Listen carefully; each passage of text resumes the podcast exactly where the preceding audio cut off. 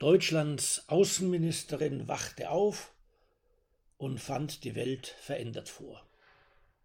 So beschrieb sie ihre Empfindungen bei der Nachricht vom Einmarsch Russlands in die Ukraine. Doch die Welt hatte sich gar nicht gewandelt. Als verändert zeigte sich nur das, was die Außenministerin über die politische Welt zu wissen glaubte. Etwa, dass Krieg kein Mittel der Politik mehr wäre. Lernerlebnisse dieser Art haben derzeit viele in unserem Land. Durchaus ist Deutschlands Normalversorgung mit billiger Energie nicht gesichert. Sehr wohl führt der gleichzeitige Ausstieg aus Kern- und Kohleenergie in Schwierigkeiten, die sich mit einem weiter so nicht bewältigen lassen. Keineswegs hat die massenhafte Einwanderung seit 2015 uns ausreichend viele Arbeitskräfte beschert. Vieles an Deutschlands Infrastruktur erweist sich als brüchig, von den Autobahnbrücken bis hin zum Schienennetz. Und als ebenso brüchig erleben wir Verhaltensweisen, die unsere Kultur und Gesellschaft tragen, wie Lerneifer oder Pflichtbewusstsein. Weitere Tatarenmeldungen werden folgen, also Nachrichten zum tatsächlichen Eintreffen von bislang für ganz fern geglaubtem Unheil. China wird unsere Exportabhängigkeit von seinen Märkten und unsere Importabhängigkeit von seinen seltenen Erden und Computerprodukten ebenso als Druckmittel benutzen wie Russland jetzt sein Gas. Die zahlenschwachen Jahrgänge der letzten Jahrzehnte werden ihren Elterngenerationen den heutigen Alterswohlstand nicht mehr sichern können. Und die Mehrzahl der Deutschen, auch der West- und Südeuropäer, wird Ursprünge, Erfahrungshorizonte und Loyalitäten haben, die außerhalb Europas liegen. Der Solidarität mit Israel wird das ebenso wenig bekommen wie der Weitergabe unserer Lehren aus dem Zivilisationsbruch der Nazis. Was erleben wir da?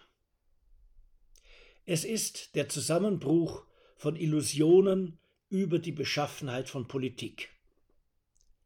Es ist das Eintreten ignorierter Folgen jener Entwicklungsdynamik, die wir in Deutschland und in Europa guter Dinge ins Werk gesetzt haben. Es ist die Begegnung normalitätsverwöhnter Generationen mit der Wirklichkeit. Es ist der Zwang zu neuer Ernsthaftigkeit in politischen Debatten. Es ist die Vertreibung aus dem Paradies romantischer Elitenprogressivität und westlicher Unfehlbarkeitsarroganz. Das alles ist ebenso gut wie das Ende einer Zechorgie und ebenso schlimm wie der Kater danach. Wer die vergangene Feier genossen hat, nimmt den üblen Folgetag durchaus wie einen fairen Preis in Kauf. Wer außerdem klug ist, macht sich dann bald ans Neuverdienen des Verfeierten oder Verprassten. So wie Deutschlands Außenministerin und ihre Partei sich in den letzten Monaten an eine gründliche Revision ihrer sicherheitspolitischen und energiepolitischen Positionen machten, ja Deutschlands Politik in einer Weise neu ausrichteten, die beim letzten Bundestagswahlkampf noch ganz unvorstellbar war. Wie schön wäre es, wenn solche Lernprozesse nicht erst nach so schlimmen Dingen wie einem Angriffskrieg einsetzten. Wenn Warnungen vor üblen Folgen höchst gut gemeinter Politik nicht selbstgefällig in den Wind geschlagen würden. Wenn man Kritiker eigener Ansichten lieber ernst nähme, als um ihre Wirkungsmöglichkeiten brächte. Wenn es nicht erst Trojas Eroberung bräuchte, bevor man die Richtigkeit von Kassandras Mahnungen einsähe.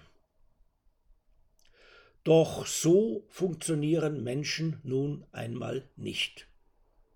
Klug macht sie oft erst jene erlittene Schaden, den sie eigentlich hätten vermeiden können.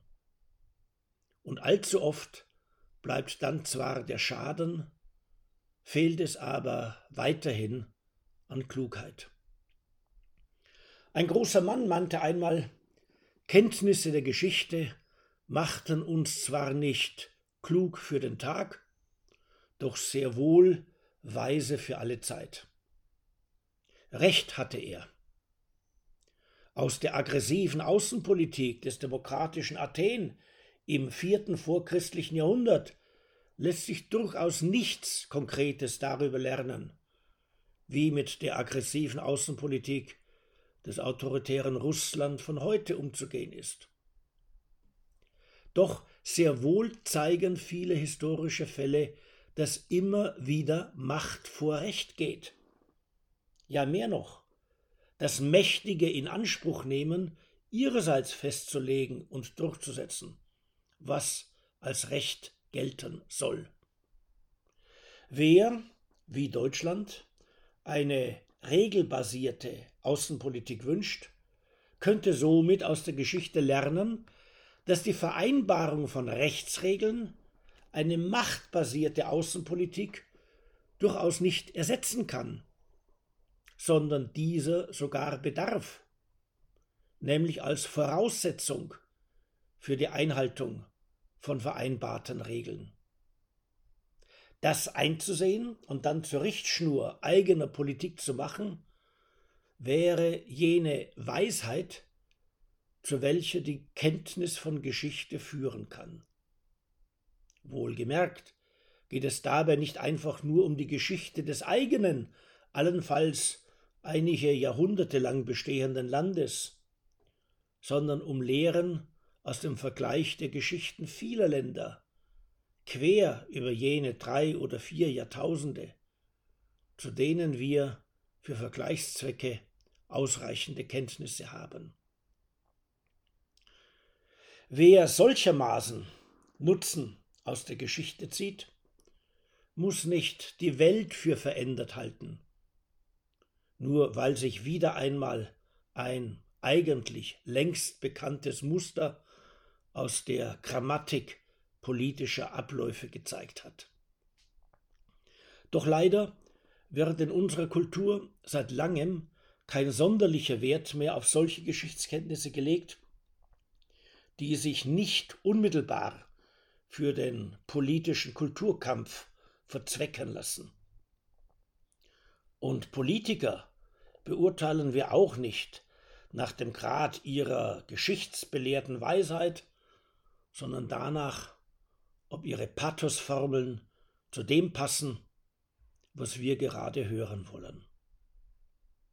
Freilich, wer genug aus der Geschichte des Regierens kennt, der weiß, dass auch das nie anders war. Weiterhin werden also Politiker und Bürger morgens aufwachen und eine Welt vorfinden, auf welche ihre liebgewordenen Vermutungen nicht mehr passen. Weiterhin werden immer wieder politische Illusionen zerplatzen müssen, um für die kommenden Tage handlungsklug zu werden. Es ist nur schade, wenn das in der eigenen Lebenszeit und angesichts von Problemen geschieht, die man eigentlich hätte vermeiden können wie bei den Begleitschäden unserer Sicherheits- und Energiepolitik, Bildungs- und Migrationspolitik, Familien- und Umweltpolitik. Nun müssen wir eben durch viele Übel hindurch, deren mutwillige Verursachung so viele nicht rechtzeitig sehen wollten.